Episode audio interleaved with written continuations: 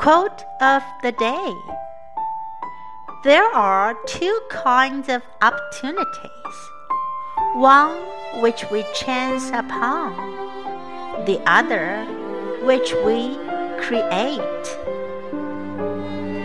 By Ruth Benedict.